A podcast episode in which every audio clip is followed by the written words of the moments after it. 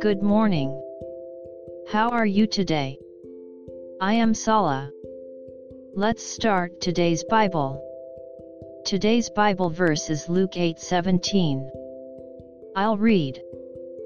For nothing is secret that will not be revealed, nor anything hidden that will not be known and come to light. Amen. When you believe in Jesus, the light of truth shines on your heart, you are freed because of the forgiveness of sins, you break free from constraints, your illness is healed, and you are rewarded with eternal life. The light becomes a light in your heart and it will help you a lot. May you entrust everything to the Lord's hand today as well. God bless you. See you tomorrow.